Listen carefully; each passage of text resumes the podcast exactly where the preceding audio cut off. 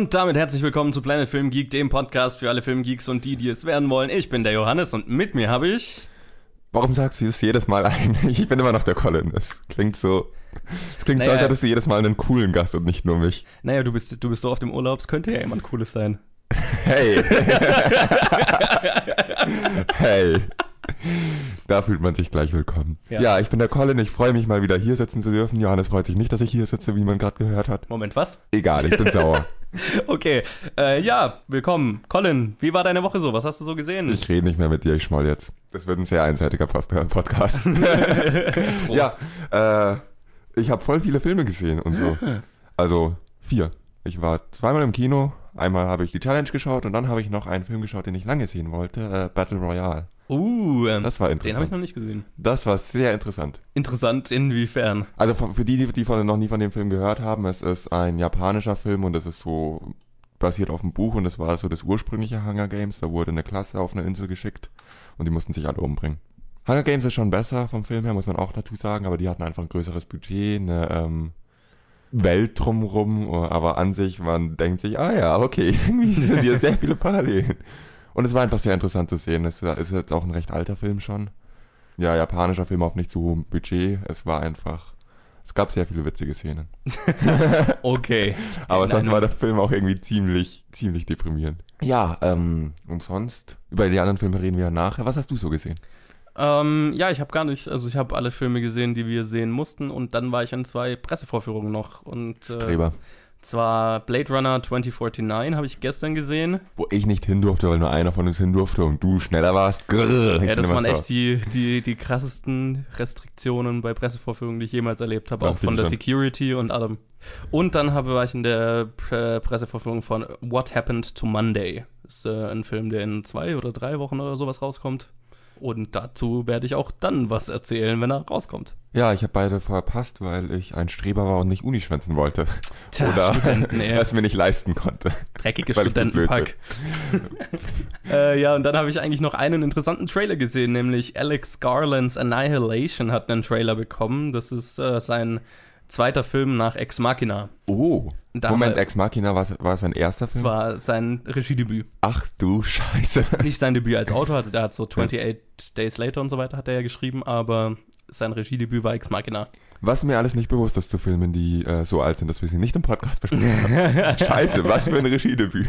Ziemlich. Und Annihilation schaut auch schon wieder, also vom Ton her schaut es ziemlich gleich aus, aber auf eine andere Art und Weise abgefahren.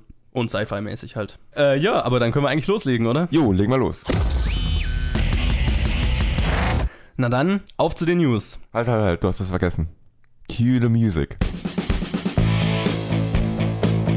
Ja, und wir fangen an mit den Avatar-Sequels und die werden einem Bericht zufolge die teuersten Filme aller Zeiten sein. Also nicht einem Bericht zufolge, sondern 20th Century Fox hat das selber gesagt.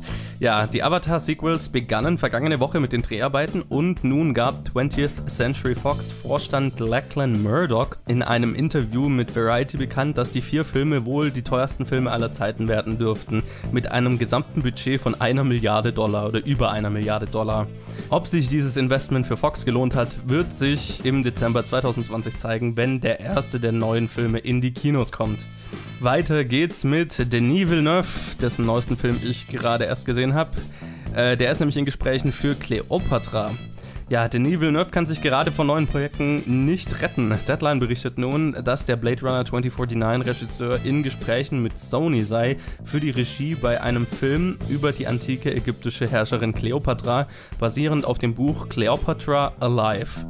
Das Projekt ist schon seit Jahren in Arbeit und Regisseure wie James Cameron, Paul Greengrass, David Fincher und Ang Lee waren mehr oder weniger zu unterschiedlichen Zeiten daran beschäftigt und Angelina Jolie war eine ganze, eine ganze Zeit lang im Gespräch für die Hauptrolle, aber ob das noch der Fall ist, ist nicht bekannt. Weiter geht's mit den Men in Black. Die bekommen tatsächlich einen neuen Film, und zwar 2019. Ja, die Men in Black sind zurück. Deadline berichtet, dass ein Spin-off der Trilogie im Mai 2019 in die Kinos kommen soll. Die Story soll die Geschichte auf ein globales Level heben, so wie Jurassic World zu Jurassic Park hieß es. Äh, Will Smith und Tommy Lee Jones werden mit dem Film anscheinend aber nichts zu tun haben. Und zu guter Letzt, Michelle Williams landet eine Hauptrolle im Venom-Film. Variety berichtet, dass der Cast für den Venom Spin-off-Film langsam Gestalt annimmt. Zusätzlich zu Tom Hardy, der die Hauptrolle übernehmen wird, hat Michelle Williams für den Film unterschrieben. Sie wird die weibliche Hauptrolle neben Hardy spielen. Der Film soll im Oktober 2018 in die Kinos kommen. Ja, Avatar-Sequels werden die teuersten Filme aller Zeiten. Surprise, surprise. ja, gut, äh, aber das so halt an, also, das ist meine Ansage. Also ich meine, es ist irgendwie so ein bisschen pervers, weil also früher eine Milliarde für ein paar Filme auszugeben war war undenkbar und jetzt ist es irgendwie Standard. Also zwei, das, das heißt ja 250.000, äh, 250 Millionen für einen Film. Und früher war das ja, also das ist ja exorbitant. Da haben die mhm. Filme so an die 100 Millionen gegrenzt. Jetzt Fast, der letzte Fast and Furious Film hat auch schon 250 Millionen gekostet. Die zwei Avengers Filme, die gerade gemacht werden, kosten zusammen eine halbe Milliarde, also auch irgendwie. Oder, oder nee, die kost, kosten die mehr. Ach, was weiß ich. Aber wir spielen jetzt inzwischen mit Zahlen, das ist ja pervers. Ich meine, dass Flut der Karibik 3 oder 4, nee, 3 müsste es gewesen sein, über 300 Millionen. Ja, oder, oder ein James, irgendein James Bond-Film, das hat, glaube ich, auch so viel gekostet. Gut, dann ist es vielleicht auf die vier Filme zusammengerechnet, dass die die teuersten sind, aber ich meine, dass wir schon teurere Filme hatten als 250 Millionen. Ja, ja, also ich glaube, ja, du hast recht, ein Flut der Karibik und ein James Bond haben, glaube ich, beide jeweils mal 300 Millionen gekostet oder so. Das heißt, im Endeffekt werden, sie, werden die Avatar-Sequels eher die teuersten Filme aller Zeiten, außer Flut der Karibik und James Bond. Sehen wir das richtig? Ja, wahrscheinlich meint er damit wahrscheinlich die teuerste Filmreihe. Keine Ahnung. Ja, das kann schon sein. Äh, die teuersten Sequels, whatever, aber auf jeden Fall ist, ist es irgendwie merkwürdig, wie normal es inzwischen ist, dass man mit solchen Zahlen um sich wirft. Und dann muss man nochmal sagen, dem Kino geht schlecht und äh, irgendwie, wir werden alle pleite. Naja, dem Kino geht es jetzt nicht krass schlecht, weil ich meine, die Box, was letztes Jahr war doch eins der stärksten Box-Office-Jahre überhaupt oder so, was weiß ich. Ja, aber du kennst ja das Mimimi, Leute gehen nicht mehr ins Kino, Mimimi, wir machen alle kein Geld mehr, was zum Teil ja auch stimmt. Ja, stimmt schon, aber, dann sind halt die Ticketpreise ja. dafür teurer und dann macht es wieder nicht so viel aus und dann hast du so Sachen wie 3D oder Dolby Atmos, die halt die Preise ein bisschen hochtreiben, so eventmäßige Sachen, ja. Wie auch immer. Ist schwierig, das genau zu betiteln, ne? aber ich finde es auf jeden Fall eine Ansage und äh, es wundert mich bei den Filmen nicht, aber wenn das das Einzige ist, was für die Avatar-Filme spricht, dass sie die teuersten machen, hoffen wir mal, dass sie auch sehr viel einspielen, sonst war das vielleicht ein ziemlicher Fehlgriff. Das ist richtig. Und ich bin mir nicht, also da, ich würde sagen, das hängt alles am Avatar 2, ob das hinhaut ja. oder nicht. Also ich meine, so aus Sicht von Fox macht das Investment auf jeden Fall Sinn, wenn der, wenn der erste Film allein mehr als das Doppelte von dem, was du für vier Filme ausgegeben hast, eingespielt hat. Also. Ja, aber ob, das, ob jetzt Avatar wirklich wieder so viele Leute ins Kino zwingt, wenn es nicht der erste 3D-Film ist aller Zeiten.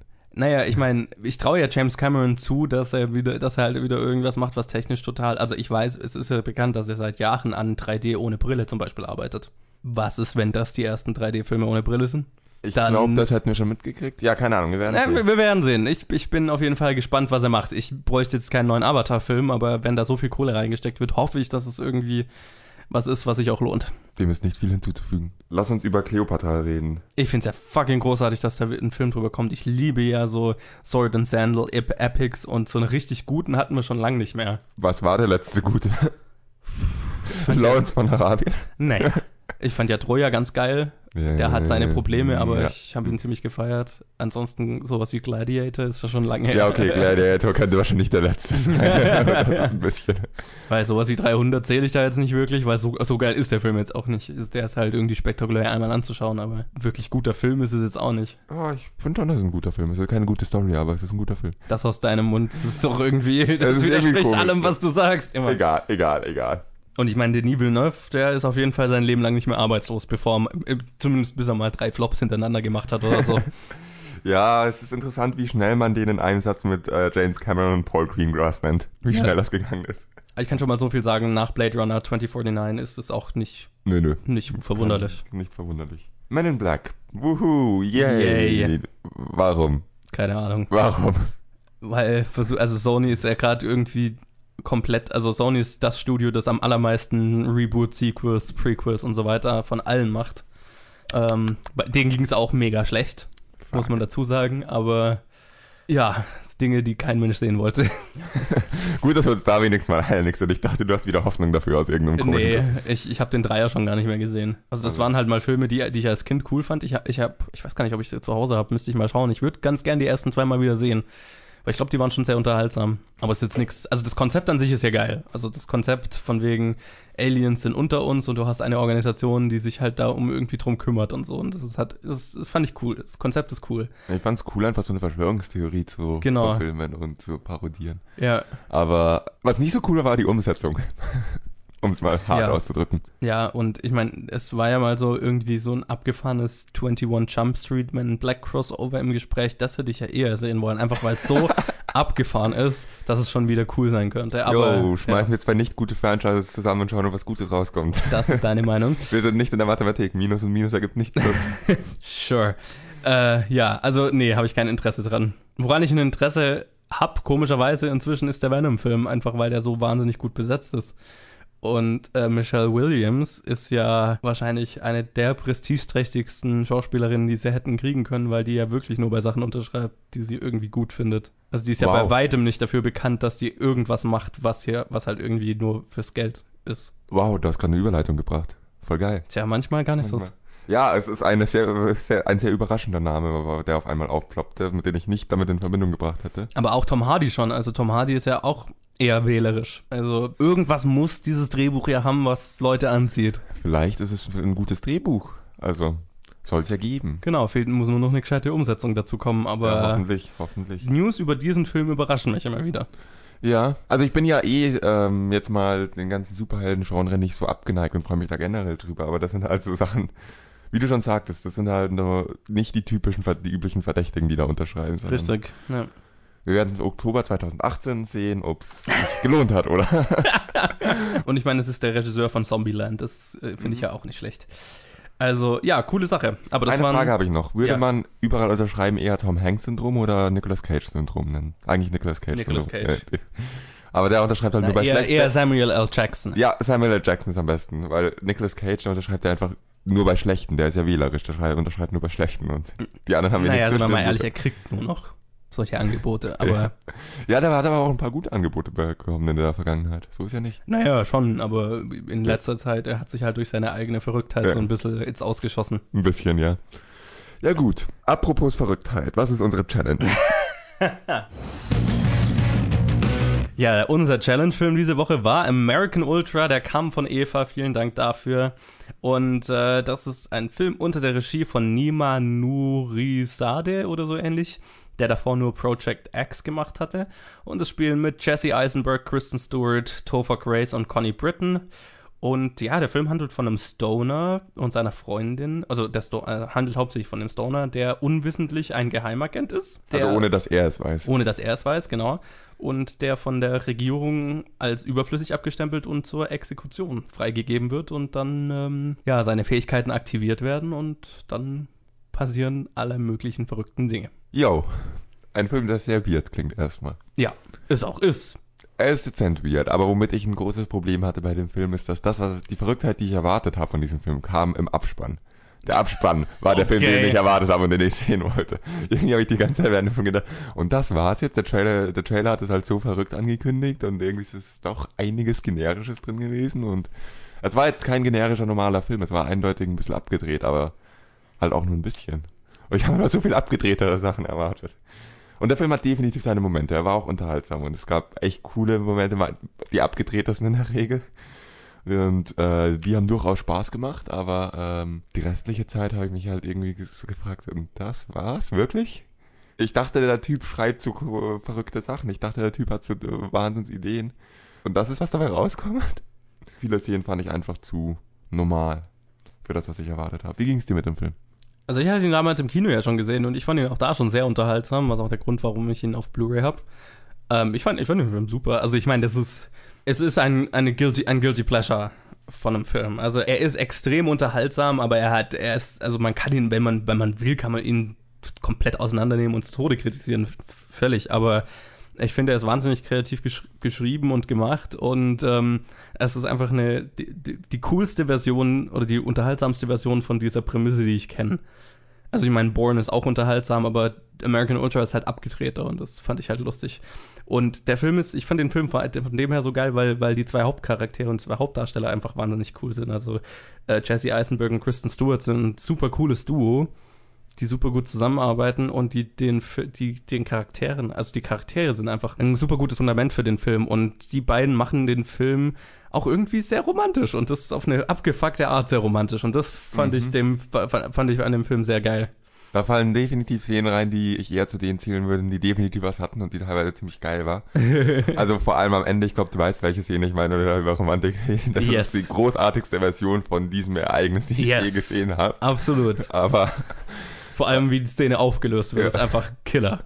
Aber sonst ist es einfach, ähm, es gab viele solche Szenen. Welche wollte ich gerade noch erwähnen? Was ich auch total geil finde, sind so, sind halt so Sachen in dem Stil, wo ähm, er gerade zum ersten Mal wen umgebracht hat in sein, laut, laut seiner Erinnerung und sie anruft, I just killed two people. Cool. und solche irgendwie, wenn du mit den Charakteren spielst. Aber er ja. ist mir zu oft dieser Film. Ich weiß, also man kann den, wie du gesagt hast, zu Tode kritisieren, alles auseinandernehmen, das möchte ich ja nicht tun weil das wäre ein bisschen am Ziel vorbeigeschossen. Der Film ist unterhaltsam, weil er komisch ist. Weil er weird ist. Aber ich habe mich einfach dafür zu oft gefühlt, als wäre ich in einem normalen, ähm, nicht so guten Actionfilm. Okay. Oder halt Agentenfilm eher. Die ganze Szene mit dem, ähm, wo sie an einem Keller vom Drogendealer waren, fand ich irgendwie sehr. Ich finde die so gut. Fand ich halt irgendwie ziemlich. Also es gab viele Szenen, die ich einfach so ein bisschen überflüssig fand, die ein bisschen wenig Witz hatten und einfach nur generischer Actionfilm. Äh, ich sage einen Actionfilm, ich meine Agentenfilm, generischer Agentenfilm. Und das hatte ich nicht erwartet und deswegen fand ich den ein bisschen enttäuschend. Okay. In diesem Bezug. Aber die anderen Szenen waren dafür dann immer wieder ziemlich großartig. Äh, die Kampfszenen sind teilweise total geil mit der Polizeistation, wenn er wo sie gerade rauslaufen. Super, es sind super Sachen dabei. Vor allem so die, also die, ich finde ja die Dialoge so gut gemacht, geschrieben und die Charaktere so intelligent geschrieben. Also der Film hat so viele Zitate, die, die ich einfach geil finde. Mhm. Angefangen mit, ähm, wo, wo der CIA-Typ seinen Untergebenen anruft, äh, was denn ob sie ihn erledigt haben und er sagt, no, he was armed with a spoon, sir. Oder wo du die Polizeistation ansprichst, nach, nach der Polizeistation, wo sie zu ihm sagt, ähm, wenn du eine Waffe am Boden äh, sehen äh, siehst, dann sagst du nicht einfach Gun, sondern du rennst weg. Oder wenn jemand, der dich gerade umbringen will, dir hinterher ruft, hey, dann ruft, dann äh, drehst du dich nicht um und fragst, worüber er reden will. Ja, und solche Sachen halt. Es sind ziemlich coole Dialoge dabei, die äh, das ist, das ist ziemlich analog auch, was mir an dem Film gefallen hat. Die Szenen, in denen Dialoge waren, in denen die Charaktere waren, in denen es ums Charaktere und ihre Interaktion ging, die waren super, die waren total geil. Aber es war halt einfach zu viel Agentenscheiß zwischendrin, der halt ohne Witz gemacht war. Ich meine, die ganze Passage dann im Einkaufszentrum zum Beispiel. Schön und gut, aber Shaun of the Dead hat, nee, nicht, ach, Shaun of the Dead. Schön und gut, Hot aber Hot Fuzz hat so viel besser gemacht. Ab und zu sind Sachen witzig und man kann ein bisschen müde drüber lächeln, aber es hat so ein bisschen an der Stelle den Witz verfehlt. Und das fand ich ein bisschen schade. Ja, was ich interessant fand, ist, also gerade auch wenn du die Szene im, im, im Supermarkt ansprichst und so, dass der Film nicht nur bei den zwei Hauptcharakteren coole Charaktere getroffen hat, sondern auch bei den Gegenspielern, finde ich. Also ich finde zum Beispiel den Top-CIA-Gegenspieler, der ist auf eine, der ist so lustig abge, abgefuckt, dass ich ihn, also den, den liebe ich als Charakter und dann natürlich einen von diesen Tough Guy-Agenten, also den Larver, wie er heißt oder? Heißt, heißt er, glaube ich, oder Slava? Ne, Slava, ne? Wo du einfach richtig mit dem mitfühlst. Das fand ich noch interessant, dass der halt irgendwie Gegenspieler hat, mit denen man richtig mitfühlt und Mitleid hat und so. Ja, da gab es auch eine krasse Szene am Ende vor. Ich habe die alle recht lang für recht generisch, zwar unterhaltsame Charaktere gehalten. Zum Beispiel beim Angriff auf die Polizeistation waren die einfach sahen witzig aus, aber dann waren sie jeder Henchman aus einem anderen Film. Kommt erstmal wie, ja. kommen wie Terminator-Verschnitte rüber, so. Genau. Ja. Und am Ende, es gab da was Interessantes mit den Charakteren, um es mal so auszudrücken. Genau, ja. Ich weiß aber nicht, wie ich diesen Film empfehlen soll. Es ist echt schwer. Das ist so. Ich weiß auch immer noch nicht, ob ich den Film mag oder nicht. Das ist. Ja, ich sage immer, es ist ein guter, guter, unterhaltsamer Film für zwischendurch. Es ist nichts, wo man irgendwie, wo man tiefer drüber ja. einsteigen müsste oder so. Aber wenn man einfach zwei Stunden abgedrehten, etwas äh, originellen Spaß haben will, für mich sehr originellen Spaß, dann ist es Cool. Ja, wir müssen aber, wir, wir müssen es genauer beantworten, Johannes. Ich weiß nicht, ob ich dir das gesagt hatte. Die Challenge kam mit der Frage, ich habe den Film gerade gesehen und weiß nicht, ob er gut, ob ich ihn gut oder schlecht finde. Könnt ihr das bitte für mich beantworten, so zwischen den Zeilen? Okay, ich kann es beantworten. Ich finde ihn super. Aber mit dem, mit dem Aber, es ist eine Guilty Pleasure Art von cool, von super ich weiß, was ich an diesem Film alles kritisieren kann, aber ich hatte so viel Spaß damit, dass es mir scheißegal ist. Ich bin da ein bisschen gleich und ein bisschen gegensätzlich deiner, zu deiner Meinung. Ich ähm, weiß, was man denn an diesem Film alles toll finden kann und was daran alles gut ist und hatte wirklich viel Spaß mit diesen Szenen. Am Großen und Ganzen war es mir zu lange, ähm, zu viel Zeit, die ich investiert habe in was mit zu wenig Rewards. Oder zu viel Belohnung, das guten Szenen als Belohnung, wenn du verstehst, was ich meine. Es gibt super Szenen, das haben wir ja mehr als gesagt und ich möchte nicht alles an diesem Film kritisieren, aber es gab, ich habe sehr oft sehr laut gelacht, aber dazwischen halt lange einfach mich gelangweilt. Und deswegen sage ich, ja, eigentlich finde ich den Film eher nicht so gut. Mit ein paar Ausnahme, Ausnahmeszenen, die es durchaus eigentlich schon wieder ein bisschen sehenswert machen, wenn man auf die Art von Film steht. Wenn man sich irgendwie dafür interessiert oder wenn man auch einfach gerne mal Popcorn-Kino mag. Verstehst du, wie ich es meine? Äh, Ich weiß genau, was du meinst, ja. Alles klar. Ich hoffe, ihr versteht auch. Ich bin gerade ein bisschen ähm, am Worte suchen. Dieser Film hat. Es ist eine harte Geschmacksfrage ja, bei, bei dieser Art von Film, weil es halt, wie, wie ich ja schon gesagt habe, ist so eine Form von Guilty Pleasure. Wenn es dein, dein Geschmack ist, dann Bam, Feuer. Und ansonsten ist halt nicht viel dabei, was, was man, glaube ich, daran gut finden kann. Also, ich weiß es nicht. Ist wirklich schwer. Ich habe der, Ja. Film war vorbei. Und gut, den Abspann habe ich gefeiert. Den fand ich durchgehend cool. Das hätte der Film sein sollen. Aber sure. das ist nicht so ein Gefühl. Ich finde ihn jetzt okay. Weil ich finde ihn nicht okay. Ich finde ihn entweder total gut oder total scheiße.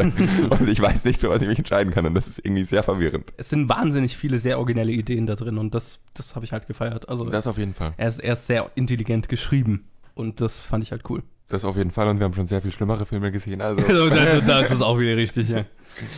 Ja, also von mir eine klare Empfehlung, ganz klar. von mir, I have no idea what I'm doing here. äh, ja, dann äh, schauen wir doch mal, was wir als nächstes schauen, oder? Und lassen die Frage mal im Raum. Und wenn ihr die Frage beantworten könnt für euch und so und Eva noch dabei helfen könnt, dann schreibt uns das doch mal auf Facebook.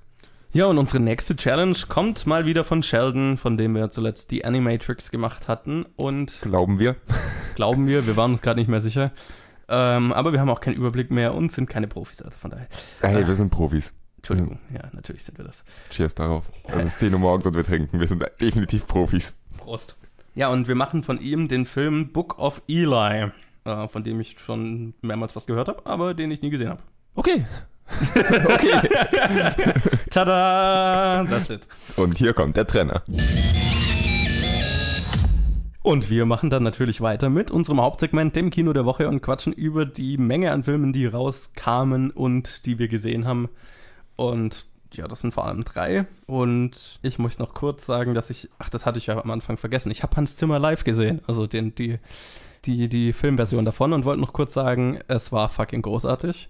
Ich war ja im Konzert damals auch und äh, das war schon ein lebensveränderndes Erlebnis und das nochmal auf der großen Leinwand zu sehen war unfassbar gut. Ich hatte Gänsehaut, ich habe geheult, das war das war, also ich bin ja eh ein riesiger Filmmusik-Fan. 95% der Musik, die ich privat höre, sind Film-Soundtracks. Und äh, ja, das ist wahrscheinlich das beste, die beste Version davon, die ich kenne. Worüber willst du denn noch reden? Über welche richtigen Filme möchten Ja, wir denn fang du doch an, an mit dem Film, den du nur gesehen hast, nämlich Victoria und Abdul. Der ist nämlich unter der Regie von Stephen Frears, der The Queen und High Fidelity gemacht hat und mit Judy Dench, Ali Fasal und Michael Gambon unter anderem. Und wovon es handelt, kannst du wahrscheinlich am besten beantworten. Ja, also es handelt von Queen Victoria und Abdul, falls der Name das noch nicht gesagt hat. Tada! Abdul ist ein Inder, der äh, eine lange Reise nach England auf sich nimmt, weil er Teil von irgendeiner Zeremonie sein soll, mehr oder weniger freiwillig in England, zu Ehren von Queen Victoria. Und er und ein anderer Inder werden dann mehr oder weniger freiwillig nach England verschifft. Er findet es total geil, sein Kumpel, ist der andere Inder total scheiße, ist, ist auch eine nette Dynamik. Und irgendwie durch unkonventionelles Verhalten schafft er es, das Interesse von der Queen Victoria zu wecken, dass äh, statt am Tag danach wieder zurückfahren zu müssen, die irgendwie sich immer wünscht, dass er länger bleibt und länger bleibt und ihn nach und nach immer mehr zu ähm, Mitglied des Hofes macht. Einmal vorhat, ihn in Ritterstand zu erheben und die sind total gut befreundet. Er wird ihr Lehr ihr ähm, spiritueller ähm, Mentor und der ganze Scheiß und der Rest des Hofes reagiert da mehr oder minder gut drauf, wie man sich vorstellen kann. ja, wer den Trailer gesehen hat, das ähm, war nicht der beste Trailer. Ich hatte auch nicht wirklich Lust, diesen Film anzuschauen. Ich habe es getan, weil ich Zeit hatte und es in der Presseverfügung war. Ich glaube nicht, dass ich dafür ein Ticket gekauft hätte. Und ich bereue es überhaupt nicht. Es war super.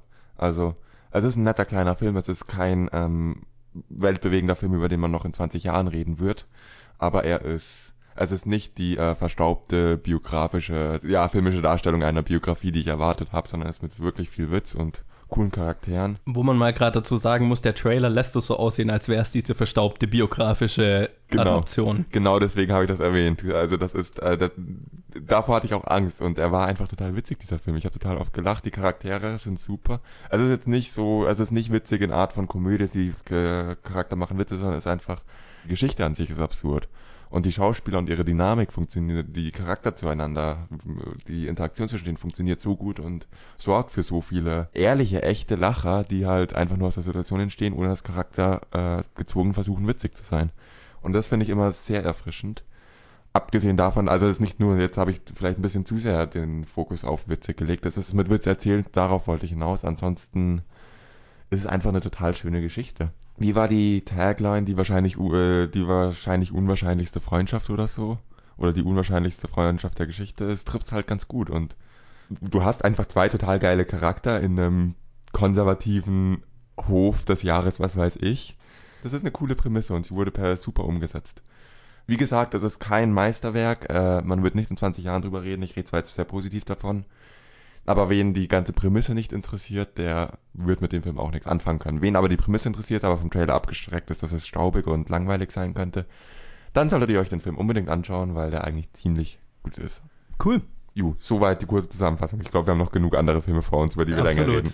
Ja gut, dann äh, machen wir doch weiter mit dem Kinderfilm der Woche. Mit Cars 3 Evolution. Ich dachte, It wäre der Kinderfilm. Da geht's doch um Kinder. Ja gut, Cars 3 Evolution. Ja, unter der Regie von Brian Fee, dessen Regiedebüt und mit den Stimmen von Owen Wilson, Christella Alonso, Chris Cooper, Nathan Fillion und Armie Hammer unter anderem. Und ja, in dem Film muss Lightning McQueen einer neuen und besseren Generation an Rennautos beweisen, dass er immer noch der Beste ist oder so ähnlich. Ja, Colin, als Animationsexperte. als Animationsexperte lasse ich erstmal dich den Film auseinandernehmen, oder? Gehe ich in der Annahme richtig? Ich fand ihn nicht so scheiße, wie ich erwartet hatte, tatsächlich. Oh, das ist ja Ähm, positiv. Also ich sage mal dazu, ist, der, der Film hat eine interessante Prämisse, finde ich, in, dahingehend, dass es darum geht, wenn eine Generation, die mal zu den Besten gehört hat, merkt, dass sie nicht mehr zu den Besten gehört und was dann passiert. Wann, wann ist der richtige Zeitpunkt, um aufzuhören, sich geschlagen zu geben und, und so weiter und wie, sie, wie fühlt es sich an, wenn eine neue Generation dich verdrängt quasi und einfach besser ist in dem, was du tust. Reden wir immer noch über einen Kinderfilm? Also ich meine, da- das ist erstmal so, ne, darum, das ist die Idee dahinter und die fand ich interessant und das war jetzt auch nicht, nicht furchtbar umgesetzt. Bevor du da jetzt groß weiterredest, sorry, bevor du da jetzt groß weiterredest, das ist, was Pixar-Filme in der Regel so gut macht, dass sie Kinder unterhalten und, einem, und ein Thema haben, das Erwachsene auch interessiert. Ja, vor allem also größere Ja, Themen einfach beleuchten und Genau. das auf intelligente Art und Weise. Und ähm, ich fand, das hat der Film auch nicht schlecht gemacht. Er ist alles in allem ein relativ generischer Sportsfilm eigentlich, weil also ja, also es gibt dann so einen Twist, also dass es, äh, ne, also nicht nur Lightning McQueens Story ist und so. Und den fand ich auch noch ganz cool. Das war nett, das war ein bisschen emotional, das war ähm, ja auch einfach äh, schön zu sehen, wie sich die Geschichte ändert und dass, es, dass das Studio erkannt hat, dass die Geschichte halt angepasst werden muss, damit es nicht immer das gleiche ist. Aber am Ende war es das gleiche in Grün Oder in Gelb. oder in Gelb, genau. ja, aber ich, ich habe es jetzt nicht gehasst, den Film zu sehen. Für Kinder ist er bestimmt super. Nach allem, was ich gehört habe, war der, also ich habe ja nur den ersten gesehen. Der zweite scheint ja ziemlich furchtbar gewesen zu sein. Was heißt furchtbar, aber halt wirklich nicht gut gewesen zu sein. Und ich glaube, der hier war schon mal eine Spur besser. Ich weiß nicht, wie es dir geht. Du hast wahrscheinlich alle gesehen.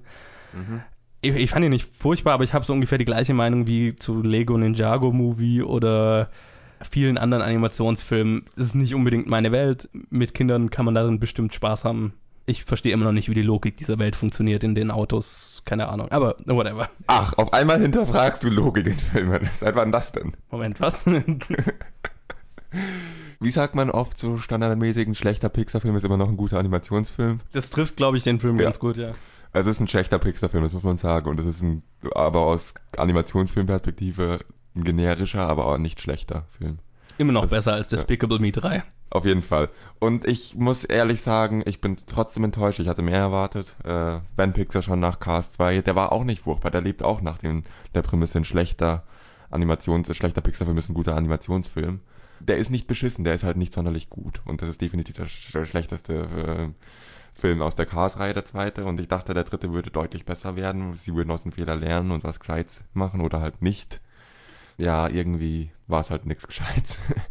Die Kritik, die ich jetzt anbringe, ist im Rahmen, wir reden über Pixar-Filme, nicht Animationsfilme, weil sonst ist das, müsste ich den Film anders bewerten. Es war halt, wie du schon gesagt hast, es gibt ein bisschen einen Twist und es ist nicht ganz, äh, nicht nur ganz seine Story, aber es ist halt genau dieselbe Story, die wir aus jedem schlecht, äh, nicht so guten Pixar-Film kennen, wieder und wieder. Nicht nur Pixar-Film, also wie gesagt, jeder Sportfilm, wo es darum geht, Ja. dass jemand in einer Meisterschaft oder so nach hinten fällt und sich dann wieder hocharbeiten muss, so nach dem Motto. Ja, also der Plot ist vorhersehbar, meistens. Er ist nicht so gar sonderlich spaßig. Einfach der Witz, der normalerweise bei Pixar-Filmen drin ist, fällt ein bisschen flach und es ist sicher für Kinder, wie du sagst, sicher für Kinder unterhaltsam, aber jetzt, man muss ihn nicht gesehen haben. Es ist kein Inside Out, es ist kein Cars 1, es ist kein Toy Story. Nee, bei weitem nicht. Und ich fand es trotzdem, wie du sagst, interessant, dass sie trotzdem immer ein Thema drin haben, das auch Erwachsene berührt, aber in dem Fall ist es einfach zu oberflächlich geblieben. Also ich finde, ich finde halt, man merkt diesem Franchise oder vielleicht also diesem Film vor allem an, dass dieses Franchise so halt am Leben erhalten wird, weil halt Disney damit unfassbare Merchandising-Erlöse erzielt. Mhm. Und das nicht unbedingt das Franchise ist, auf das Pixar so richtig Bock hat oder wo die ihre volle Energie reinstecken. Habe ich so das Gefühl so ein bisschen. Ja, abgesehen von Toy Story und Cars, wie viele Franchises hat Pixar denn?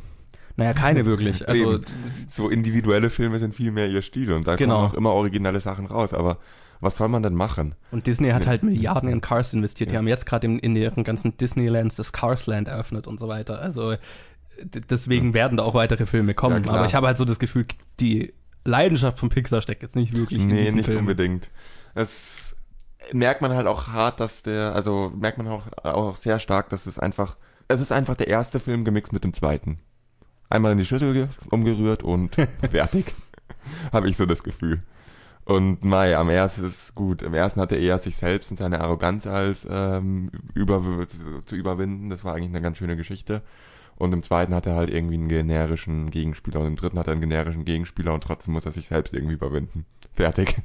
ja. Das ist wirklich der erste und der zweite zusammengemixt und äh, im Endeffekt. Schaut lieber nochmal Cars 1 oder macht's noch besser, schaut lieber Toy Story oder irgendwie einen richtig guten Film. Oder Inside Out. Ihr schaut den Film ja wahrscheinlich dann, also wenn ihr dieses Review ernsthaft überlegt, äh, ernsthaft anhört und euch überlegt, ob ihr den Film schaut, schaut ihn höchstwahrscheinlich mit Kindern und dann schaut einfach mit ihnen nochmal einen der guten Kinderfilme. Kinder stört es ja nicht, denselben Film 500 Mal zu sehen. Nee, und die Kinder in unserer Vorstellung hatten sichtlich Spaß. Also Das auch. hat man gemerkt. Das auch, ja. Ja gut, für Kinder empfehlenswert, für Erwachsene. Schaut euch lieber einen guten, besseren Pixar-Film an, oder? Absolut.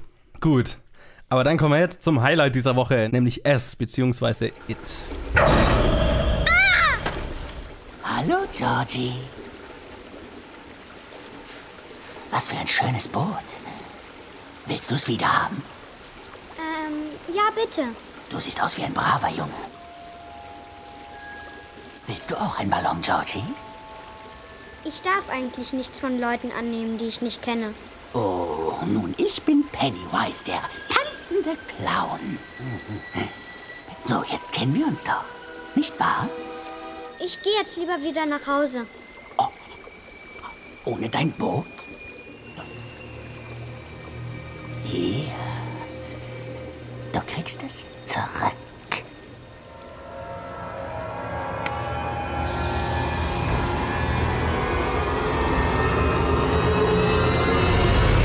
Unter der Regie von Andy Muschietti, der zuvor nur Mama gemacht hat, ein ziemlich geiler Horrorfilm, und mit Bill Skarsgård, Jaden Lieberer, Finn Wolfhard, Sophia Lillis, Jack Dylan Grazer, Jeremy Ray Taylor und Josen Jacobs und vielen, vielen mehr. Und ja, der Film handelt von einer Gruppe von Außenseitern, die zusammenhalten muss oder zusammenfinden muss, als ein dämonischer Clown, ein dämonisches Etwas in Form eines Clowns Jagd auf Kinder in ihrer Stadt macht. Jeder hier kennt die Grundidee von It. Sie werden verstanden haben, was du sagen willst. Ein ziemlich bekanntes Ja. Geschichte oder Image einfach. Ja. Du kannst eigentlich gern anfangen, wenn du magst. Oh mein Gott, war dieser Film gut. Oh mein Gott, war dieser Film gut. Ich habe ihn Freitagabend gesehen und bin Samstag dann auch gleich nochmal rein. Weil ich diesen Film so gefeiert habe. So viel schon mal dazu. Ich liebe es, wenn Horrorfilme diese Grenze überschreiten können von einem reinen Genrefilm oder von einem rein- reinen Horrorfilm für ein spezielles Publikum hin zu ja, einer universelleren Story, einem universelleren Film, einer univers na, was genreübergreifendes oder so weiter. Und wenn wir nachher noch über die Einspielergebnisse werden wir auch noch reden, da, da zeigt sich das auch. Und ich finde, It hat es definitiv geschafft. Das ist für mich eine der Überraschungen des Jahres. In einem Film wie diesem ist Casting quasi König oder Casting ist alles. Und das hat wahrscheinlich einen der besten Ensemble-Casts, die ich seit langem gesehen habe mit den ganzen Kindern. Dabei sticht für mich Sophia Lillis als Beverly wahrscheinlich heraus noch, weil die die krasseste Geschichte hat. Ah, vielleicht sage ich noch so ein bisschen was zu, dem, zu der Story. Also es geht so um diese Gruppe von Kindern, die sind halt alle irgendwie Außenseiter im Sinne von, die haben alle irgendwie zu Hause entweder was Erlebnisse mit häuslicher Gewalt oder mit, na, mit jeder, jeder von denen hat so seine eigenen Probleme. Ganz viel hat mit Mobbing zu tun, weil so eine Gruppe Bullies halt hinter denen her ist. Und zwar auf die richtig drastische Art und Weise. Nicht so ein bisschen, ich rempel dich in der Schule an und du musst deine Bücher wieder aufsammeln, sondern ähm, in dem Film wird Mobbing, glaube ich, auf ein, auf ein ganz grausameres Level getrieben, ähm, was aber sehr effektiv ist. Und was die ganzen Kinder halt verbindet, ähm, also eine kleine Gruppe von denen ist schon befreundet, aber die anderen kommen so ein bisschen dazu. Was sie halt alle verbindet, ist dieses na, dieses Außenseiter-Dasein oder die haben alle ihre, ihre privaten Probleme, mit denen sie zu kämpfen haben und das macht sie halt irgendwie stark auch irgendwie. Und gleichzeitig gibt es dieses dämonische Wesen, das halt die Form von einem Clown annimmt, warum erfährt man auch in dem Film, aber halt auch ganz viele andere Formen annehmen kann, nämlich meistens danach, wovor derjenige, auf den der Clown äh, Jagd macht, am meisten Angst hat. Äh, gleichzeitig ist, taucht halt dieses Viech auf und äh, ja, es verschwinden Kinder in der Stadt und keiner kann sich so wirklich erklären, weil auch die Erwachsenen den Clown nicht wirklich sehen und äh, das, was er tut, nicht sehen. Und ich glaube, die, die bekannteste Szene daraus ist der kleine Georgie, der mit seinem gelben äh, mit seiner gelben Regenjacke vor diesem Abfluss kniet und mit dem Clown redet, der im, im Abfluss unten äh, sein Boot in der Hand hält. Das ist, das glaube ich, eine Szene, die kennt jeder. Und damit beginnt der Film auch und eben das Verschwinden von Georgie ist das, was das Ganze auslöst. Ich glaube, im Buch und im, in der Fernsehverfilmung verschwindet Georgie nicht, sondern er stirbt und man findet die Leiche. Im Film wird das Ganze ein bisschen mysteriöser gehalten, also er verschwindet. Und das ist, was halt dieser Gruppe von Kindern so den Anstoß gibt, dann da, naja, Anfor Nachforschungen zu stellen. Und weil jeder von den Kindern für sich Erfahrungen mit dem Clown hat. Also das ist da so im Film so ein bisschen episodenartig gehalten, dass quasi ähm, jeder von denen seine eigene kleine Episode mit dem Clown hat. Seine eigene kleine, seinen eigenen kleinen Horror-Kurzfilm sozusagen. Und ja, ich will gar nicht zu viel spoilern. Auf jeden Fall, das ist halt so, so ein bisschen der Aufhänger. Und ja, es ist wahnsinnig gut umgesetzt. Der Film ist so eine Mischung aus, aus Coming-of-Age-Drama, sorry, ich hab's schon wieder gesagt, und, und einem und einem guten Horrorfilm. Dabei ist der Schwerpunkt, fand ich jetzt gar nicht mal so stark auf dem Horror.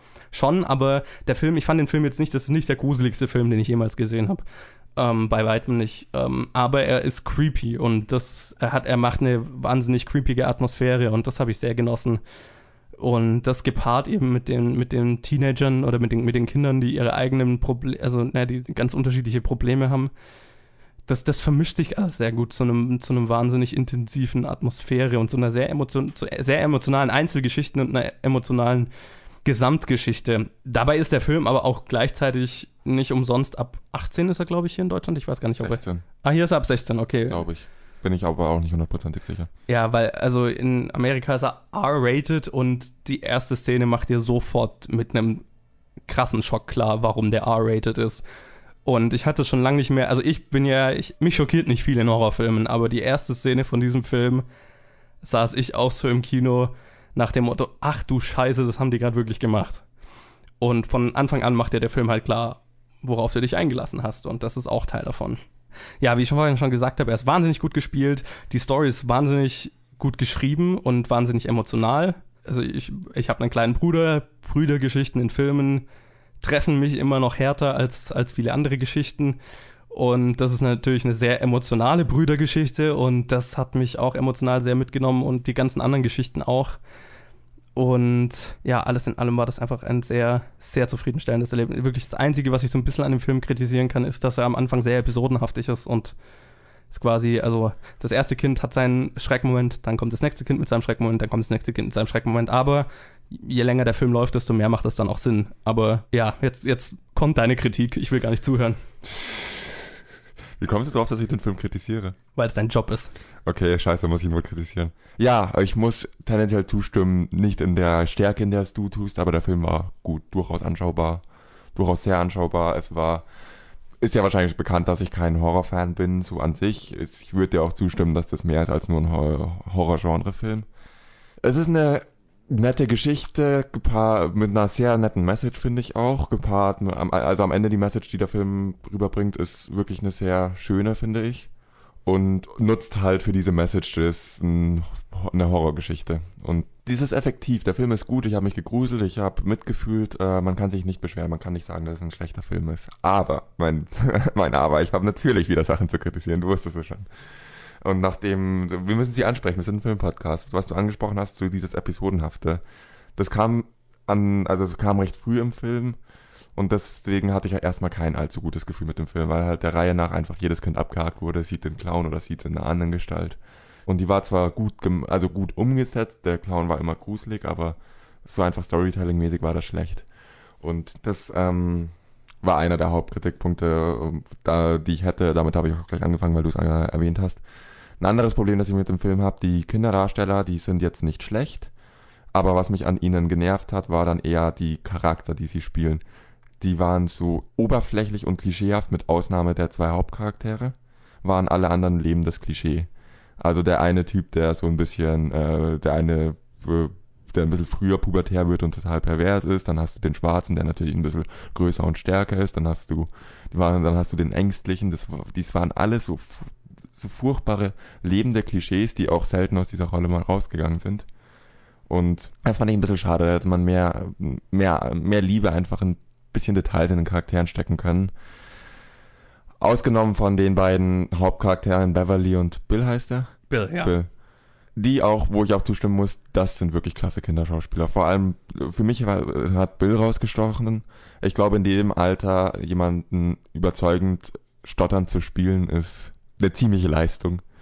Und das hat er sehr gut gemacht. Aber bei den anderen war es halt einfach, und hier, hier ist der Comic Relief Sidekick, hier ist der Ängstliche, hier ist der Stärkere, hier ist der Dicke, hier ist der so und so. Dann muss ich nochmal was zu den, zu den Horrorelementen in dem Film sagen. Ich bin ein bisschen enttäuscht, wie unkreativ das gemacht wurde.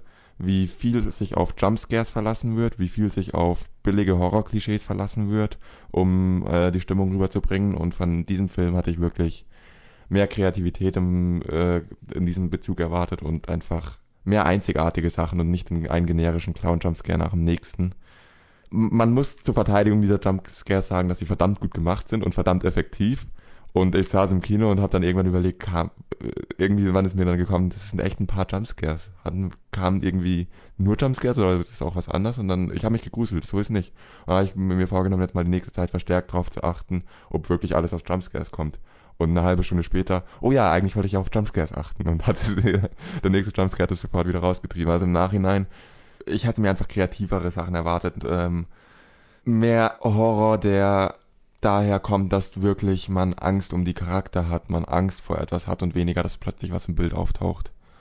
Alles in allem würde ich sagen, es gibt viele Sachen, die in diesem, diesem Film falsch oder suboptimal sind und man könnte und die definitiv eine Verbesserung, denen definitiv eine Verbesserung gut tun würde, aber am Ende ist der Film einfach so professionell gemacht, dass es, ähm, wenn man jetzt nicht explizit ähm, Horrorfilme hasst oder Sachen sucht, die äh, die einen stören, dass es dann eigentlich trotzdem ein ganz unterhaltsamer Film mindestens ist, bis sogar je nachdem, was für, wie es erst den Geschmack von einem trifft, sicher ein sehr guter Film ist. Am Ende ein guter Film, den man sich durchaus anschauen kann und Spaß haben kann, aber es gibt trotzdem so viel, was man hätte besser machen können und das ärgert mich immer.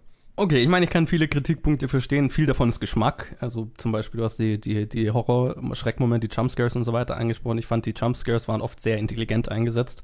Ein Jumpscare ist ja nicht per se ein schlechtes Element, überhaupt nicht. Das ist eins von vielen Schockelementen, die ein Horrorfilm ziehen kann. Der Film zieht sehr viele davon, aber ich fand die meisten davon sehr effektiv. Es sind welche, die sind weniger effektiv, klar.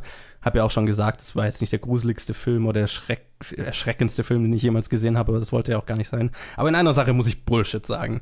Also du sagst, die äh, meisten Charakter Kindercharaktere sind wandelnde Klischees, Klischees. Klar, jeder der Charaktere basiert auf einem Archetyp, ist ja auch normal, jeder Charakter basiert auf einem Archetyp, aber jeder von den Charakteren hat irgendeine Hintergrundgeschichte oder irgendwas, womit er zu kämpfen hat, irgendwas, was ihn, was ihn antreibt, was ihn mehrdimensional macht. Du hast den, du hast den einen Jungen, der so ein äh, Germaphobe ist, wie wie sagt man da auf Deutsch? Der hat einfach Angst vor Bakterien und Krankheiten. Ja, so, ein Bazi so eine Baz Bazillenphobie hat und äh, ständig krank ist, wo sich rausstellt, das ist nur durch seine Mutter auferzwungen, weil die ihn nicht loslassen will und weil die quasi so ein, der hat so eine klammernde Mutter, die, die ihn quasi dadurch an sich bindet, dass sie, sie ihm die ganze Zeit einredet, er wäre krank und so weiter und ihm Placebos verabreicht und äh, ihn quasi zu so einem, zu so einem kleinen Wrack macht dadurch und das hat er zu überwinden.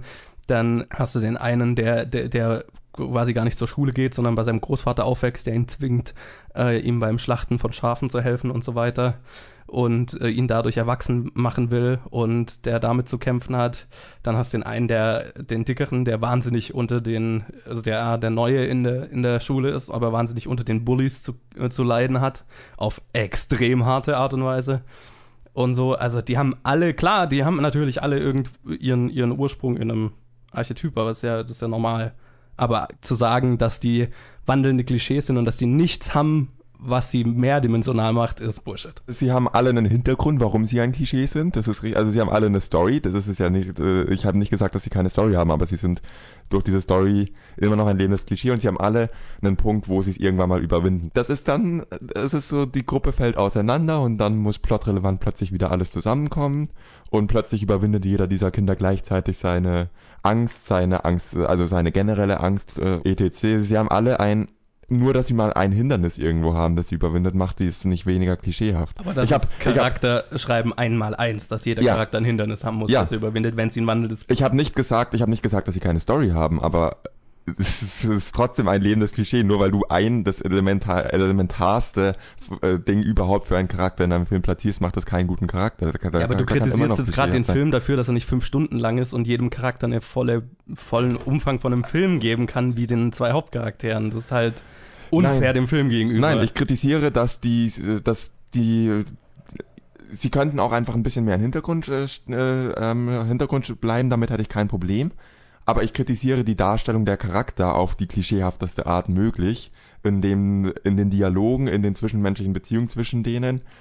Wenn sie einfach nur Sidekicks wären, wäre es ja äh, klar, nicht jeder Charakter kann Hauptcharakter sein, aber sie sind dann so doch relativ stark im Film und sagen in jedem Satz gefühlt dasselbe. Also sie sind Charakter, ja, sie haben Hindernis, sie haben eine Story. Ich habe nicht kritisiert, dass sie keine Story haben. Ich kritisiere, dass das einfach ein Wandel des Klischees, sowohl die Charaktere als auch die Story, die sie haben. Das ist, ähm, nur weil sie ein Hindernis haben, heißt es nicht, dass sie nicht klischeehaft sind. Dieses Hindernis kann ja genauso klischeehaft sein. Das kann einfach. Ich habe die durchgehend als nervig klischeehaft empfunden. Und das Okay. andere, was ich sagen wollte, Jumpscares, klar, es ist jetzt nicht per se ein schlechtes Element, aber es ist ein definitiv überverwendetes Element. Und es ist. Äh, es Im nervt mich, Horrorfilm, äh, im Horrorfilm im übergroßen, also in Genau. allen Horrorfilmen im Allgemeinen, ja. Und deswegen nervt's mich tendenziell, wenn ich einen Film sehe, der nur auf Jumpscares beru beruht, weil ich mir denke, man generell mag ich Jumpscares nicht so gerne wie wirklich Angst, die äh, entsteht, wenn man Angst um die Charaktere hat. Und Jumpscares sind halt einfach, für mich ist das eine kann das andere nicht ersetzen. Jumpscares könnten wären wahrscheinlich ein furchtbar effektives und furchtbar geiles äh, Element, wenn sie nicht so überverwendet wären. Muss ich dir auch zustimmen? Ja, ich meine, wenn du, wenn du mal einen Film sehen willst, der die Kombination perfekt macht, dann schau dir mal The Conjuring an, weil das ist, The Conjuring hat so ganz wenige Jumpscares, aber wenn die gemacht sind, dann sind sie so unfassbar effektiv aufgebaut. Also das ist so für mich die beste Version davon. Ich, ich stimme dir zu, It hat zu viele und sie sind oft sehr einfach. Ist ein, ein völlig legitimer Kritikpunkt. Ähm, also mich hat es nicht krass gestört, aber deswegen sage ich auch, das war nicht der gruseligste Film, den ich jemals gesehen habe, weil also mich erschrecken Jumpscares einfach nicht so Genau. viel. Wobei die halt echt gut waren. Also die waren schon schon. Ja, ja, ich meine, Also viele, viele Ja. davon waren, waren gut aufgebaut, ja. Es ist ja auch, was ich sage, der Film ist nicht schlecht. Er hat Fehler, aber es ist kein schlechter Film. Es sind trotzdem viele Sachen drin, die, äh, die ich verbesserungswürdig finde, aber das Absolut, das, äh, Die das habt ihr ja bereits völlig- gehört. Genau, das ist ja absolut legitim. Also für mich ist es einer der besten Filme des Jahres. Oh, so weit würde ich nicht gehen. Locker, locker. Der landet immer in Top 10. Also bei mir sicher nicht. Ja, das das ist ja auch völlig okay. Ich, ich, wenn es nach mir ginge und ich Zeit hätte, würde ich den auch gerne noch drei, vier Mal anschauen. Ich freue mich darauf, ihn auf Blu-ray zu besitzen. Ich freue mich jetzt eher drauf, mal den, ähm, die, endlich mal die ähm, alte Verfilmung zu sehen.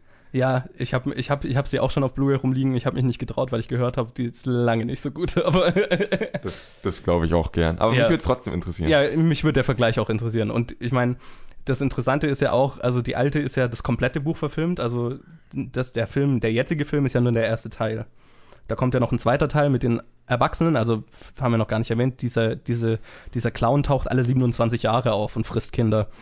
Und da wird ein zweiter Film kommen, dann mit den erwachsenen Versionen von den Kindern. Und ähm, diese alte Verfilmung, die Fernsehverfilmung, die ist vier Stunden lang oder so und hat beide Teile. Und da bin ich mal gespannt, wie das so umgesetzt ist. Gut, du hast angekündigt, es hat sich in den, äh, der Erfolg von It hat sich in Zahlen auch niedergeschlagen. Jetzt leg doch mal los, oder? Yes.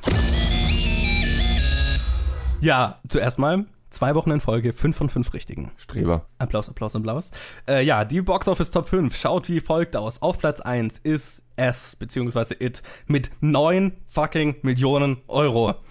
Das ist nicht nur der zweitbeste Kinostart des Jahres nach Despicable Me 3, das ist auch der beste Horror, also der beste Start eines Horrorfilms in Deutschland aller Zeiten. Und der Film hat weltweit inzwischen über eine halbe Milliarde Dollar eingenommen. Der Film ist ein absoluter Blockbuster. Bei einem Budget von 35 Millionen ist das krass.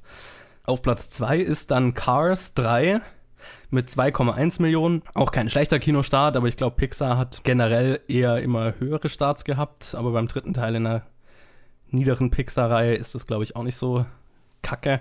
Auf Platz 3 ist dann in seiner zweiten Woche Kingsman The Golden Circle mit 1,5 Millionen, nachdem der letzte Woche 1,9 Millionen hatte, also ein sehr geringer Abfall. Und auf Platz 4 auch in der zweiten Woche The Lego Ninjago Movie mit 810.000 nach 1,2 Millionen letzte Woche, also ja, relativ normal. Und auf Platz 5 in seiner dritten Woche haben wir dann High Society mit 610.000, nachdem es letzte Woche 760.000 hatte. Auch ein sehr geringer Abfall, da dürfte sich auch keiner beschweren drüber. Und Victoria und Abdul kann ich noch erwähnen, das ist auf Platz 6 mit 530.000. Okay, ich gratuliere dir zu deinen 5 von 5. Ich bin ein bisschen überrascht, dass Cars so schlecht abgeschnitten hat. Das ist immerhin ein Kinderanimationsfilm. Aber ja, sonst- ich meine, wenn man sich die Ergebnisse der letzten zwei Cars-Filme anschaut, war es, glaube ich, zu erwarten, so ungefähr in der Richtung. Mich hat It überrascht. Also ich Ja, habe hab ihm einen hohen Start zugetraut, aber nicht so Ich hoch. hätte ihm nie über 4 Millionen zugetraut. Ja, vier wäre auch so ungefähr mein, Also das ist krass. also zweitbester Start des Jahres. Ich meine, ich bin überglücklich. Das ist Wahnsinn. Und was der Film international macht, ist, ist ich mein Warner Brothers hat garantiert damit gerechnet, dass der Film gut läuft, aber so? Ja, also ich meine, dass das Sequel angekündigt ist und derselbe Regisseur das auch machen wird, das dürfte niemanden überraschen, denke ich mal. Ja, aber dann schauen wir doch mal, was heute so rauskommt, oder? Du hast heute gesagt. Ich bin stolz auf dich. Ich weiß normalerweise verwechsel ich so. Ich meine, ich sag das, glaube ich, Ja, ja, fast ja, ja. Nicht, ja, nicht ja. immer. Nein, Leg nein, los. Ich, ich hatte auch Leg los. Ja, es kommen zwei Filme raus, die größer sind. Äh, einen habe ich schon gesehen, nämlich Blade Runner 2049 von Denis Villeneuve. Angeber, ich bin immer noch sauer, dass du da warst und nicht ich. Tja, der Arrival, Sicario und Prisoners gemacht hat. Und es spielen mit Ryan Gosling, Harrison Ford, Anna de Armas, die wir ja auch, die wir in Knock Knock hatten. Fand ich lustig, dass sie eine sehr prominente Rolle in dem Film hat. Und Robin Wright unter anderem aus House of Cards. Und der andere Film, der rauskommt, tja, das ist der zweitgrößte Film der Woche. My Little Pony, The Movie, unter der Regie von Jason Thiessen oder so ähnlich, der an der My Little Pony Serie gearbeitet hat oder noch arbeitet. Und mit den Stimmen von Ashley Ball, Emily Blunt, Uso Aduba, Leaf Schreiber, Kristen Chenoweth und vielen, vielen mehr. Ja, den werden wir wohl anschauen müssen. Was? Was? Bitte, was? Ja, ähm, Hab eh keine Zeit für gar nichts. Ich komme mit äh, überhaupt nicht hinterher mit allem, was ich machen muss und du willst mich in diesen My Little Pony Film zwingen? Wirklich? Ja, also ich meine, wir können schon mal sagen, also keiner von uns ist jetzt wirklich ein wirklicher My Little Pony Fan, aber wir kennen Leute, die My Little Pony Fans sind und deswegen, wenn wir es jetzt nicht schaffen, den Film zu schauen, werden wir Fanmeinungen zu dem Film auf jeden Fall haben nächste Woche. Okay, okay, okay. Ich hoffe, es ist nicht Luke. Es ist nicht Luke. Okay, dann bin ich mal gespannt, wenn du es ausgräbst. Ja, äh, My Little Pony. Nächste Woche in der Challenge. Nein, es ist nicht meine Challenge, es ist ein scheiß Kinofilm. Es ist ein scheiß Kinofilm. My Little Pony. Egal. Ja, ich, ich weiß auch nicht wirklich, was ich dazu sagen soll. Ähm, Blade Runner äh, würde ich dich fragen, was deine Erwartungen so dran sind. Du hast ja auch den ersten tatsächlich vor kurzem gesehen, wo ich noch dazu sagen muss, ich wünschte, ich hätte den ersten kurz davor nochmal angeschaut, weil er schon sehr, die haben schon sehr, sehr viel miteinander zu tun. Aus dem Grund habe ich ihn nochmal kurz vorher angeschaut. Ich glaube, das war auch so motiviert, dass er deswegen kurz vorher nochmal lief im Kino. das macht Sinn. Und an sich, ja, äh, ich habe ziemlich fucking hohe Erwartungen, muss man mal ehrlich sagen. Höhere als an My Little Pony. Ich entschuldige mich bei allen My Little Pony Fans unter unseren Hörern. Ich glaube, nur wenn man nicht so generell mit der Serie sonderlich viel zu tun hatte, wird man mit dem Film wahrscheinlich nicht viel anfangen können. Wahrscheinlich nicht. Ja, aber ich weiß, dass es euch gibt und ich weiß, dass ihr wahrscheinlich auch zu Recht diese Serie mögt und ich wollte nicht so beleidigend drüber kommen, wie es gerade tat. Ich hatte nur selber Angst, mich diesem Film zu stellen. Tja, ich meine, die Serie, irgendwas hat sie wohl. Ja, irgendwas. Irgendwas. Vielleicht können uns das die Leute ja nächste Woche sagen. Wir sind gespannt. Und Blade Runner, da bin ich sowieso gespannt. Alles klar. Und dann kommen noch zwei kleinere raus. Einmal, oder der ist gar nicht so klein, Unter deutschen Betten. Der läuft auch in sehr, sehr vielen Kinos von Jan Fese mit Vico Veronika Ferris unter anderem. Und es kommt noch raus Austreten von Andreas Schmidtbauer und Tanja Schmidtbauer. Der läuft in nicht so vielen Kinos. Äh, ja, Colin, dann äh, sag mir doch mal, wie die Top 5 nächste Woche aussieht. Ich bin mir noch nicht sicher, wer auf Platz 1. Ah ja, warte, Blade Runner. Blade Runner dürfte ziemlich sicher Platz 1 einnehmen. Platz 2 wird dann ziemlich sicher S, äh, S sein. Platz 3, hm, jetzt wird's ein bisschen schwer. Cars ist auf Platz 3. Kingsman auf Platz 4. Dann auf Platz 5 landet unter deutschen Betten. Alles klar. Gut, also ich meine, ich traue. Stopp, stopp, stopp, stopp, stopp. Äh, vielleicht drehe ich das um. Vielleicht sage ich, vielleicht sage ich noch auf Platz 4 ähm, unter deutschen Betten, auf Platz 5 Kingsman. Außer das ist, was du gerade sagen wolltest und ich habe es dir weggenommen. Okay, dann sage ich so. Ja, also ich traue Blade Runner auch viel zu, aber ich bin mir nicht sicher, ob ich dem wirklich jetzt so 6, 7 Millionen zutrauen soll. Also ich sag mal, S bleibt auf Platz 1, dann Blade Runner auf Platz 2, dann mache ich tatsächlich aber unter deutschen Betten auf Platz 3, Cars auf Platz 4 und My Little Pony auf Platz 5. Okay. Ja, eigentlich nicht blöd, unter deutschen Betten auf 3 zu setzen, das stimmt. Ich äh, wurde schon so oft von deutschen Releases überrascht, die dann plötzlich aller High Society in den Top 5 landen. Nicht nochmal. Wahrscheinlich landet der jetzt nicht drin. Ja, Gut. wahrscheinlich nicht. Dann hast du noch eine letzte Aufgabe für mich, oder? Das ist korrekt. Ja, wir machen die Bad Movie Synopsis. Das ist unser Rausschmeißerspiel, bei dem einer dem anderen einen Film so schlecht wie möglich zusammenfasst und der hat dann drei Minuten Zeit, ihn zu erraten. Und diesmal bin ich dran und ich frage nur, Colin, bist du bereit? Immer. Die Zeit läuft, sobald ich fertig bin mit Lesen. Weil er sich daneben benimmt, vermiest ein Mann seinem Kollegen dessen Job gehörig. Nochmal von vorne. Weil er sich daneben benimmt, vermiest ein Mann seinem Kollegen dessen Job gehörig. Es ist aber nicht The Voices, Nee, weil, weil er sich daneben benimmt. Ähm, ein Animationsfilm? nein, Okay, ein amerikanischer Film. ja, Kam nach 2000 raus, ja, vor 2010. ja. Kann ich die Synopsis nochmal hören? Ich brauche ein Stichwort. Weil er sich daneben benimmt, vermiest ein Mann seinem Kollegen dessen Job gehörig. Ähm, inwiefern vermiesen? Hat das äh, langfristige Konker ähm, Konsequenzen? Ja. Wird er gefeuert? Nein, ich glaube nicht, dass er gefeuert wird direkt. Weil ein Mann sich daneben benimmt, vermiest er einem Kollegen Dessen Job dessen gehörig. Job gehörig. Ist eine Komödie? Nee, Action? Ja. Hat's was mit Agenten zu tun? könnte man schon sagen. Superhelden? Nö. Okay. Ich stehe gerade ein bisschen auf dem Schlauch. Weil ein Mann sich daneben nimmt, ge Nochmal von vorne. Weil ein Mann sich daneben benimmt, vermiest er seinem Kollegen dessen Job gehörig. Stirbt irgendwer? Stirbt der Kollege? Der Kollege nicht, nee. Stirbt irgendwer? Stirb, sterben Leute. Stirbt der Mann? Ja, Okay. Vermiest er seinem Kollegen den Job, indem er stirbt? auch, aber das ist nicht der ausschlaggebende Punkt. Spielt der Film in den USA? Schwer zu sagen. Spielt nicht er in der wirklich. Gegenwart? Nein. In der Zukunft? Ja. Auf der Erde? Ja. Komplett auf der Erde? Ja. Fuck. Du hast noch 40 Sekunden. Fuck. Fuck, das ist echt schwer. iRobot? Nein. Ähm, nahe Zukunft? Ja, schon, aber schwer zu definieren. Aber ja, Habe ich den Film gesehen? garantiert. Haben sogar erst drüber geredet. Äh, Alter. 10, 9, 8, Hunger Games? nein, Ich habe keine Ahnung. 6, 5, Ja, okay, hau raus. Ich habe keine Ahnung. Ja. Ich stehe auf dem Schlauch. 3, 2, Ich habe keinen 1. Geistesblitz. Die Rache ist mein. Und was war's? Equilibrium. Ha! der kam nach 2000 raus, der kam 2004 raus, oder? 2002. 2002. Ich habe den irgendwie in die 90er gesetzt gerade. Ah, Scheiße. okay. Scheiße. Scheiße. ja, Sean Bean vermisst Christian Bale seinen Job ziemlich, weil er sich nicht an die Regeln hält. Stimmt. Ich habe gerade auch nochmal die Charakter durcheinander gebracht und dachte, aber ja, klar. Sean Bean stirbt ja gleich am Anfang. Überraschung, ja. Überraschung. Und ich dann, oh Gott, oh Gott, du bist ein Arschloch. Nach deiner letzten Synopsis musste ich irgendwas liefern, was dem irgendwie gerecht werden kann. Du, ist, dir ist klar, dass jetzt wieder eine Rache von mir kommen muss. Absolut, das ist ein, ein, ein, ein Krieg, den keiner gewinnen kann. Doch, in der Regel gewinne ich nicht. Das ist wohl richtig. ja, okay, aber dann machen wir doch fertig, oder? Ja, mach mal fertig. ja, und damit geht auch diese Episode Planet Film Geek Episode 67 zu Ende. Ich hoffe, es hat euch gefallen.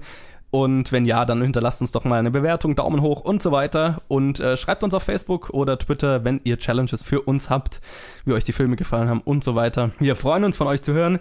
Und ja, dann würde ich doch mal sagen, Colin. Oh yes, they quote, Johannes, they quote. And when you're in this podcast here with me, you quote too.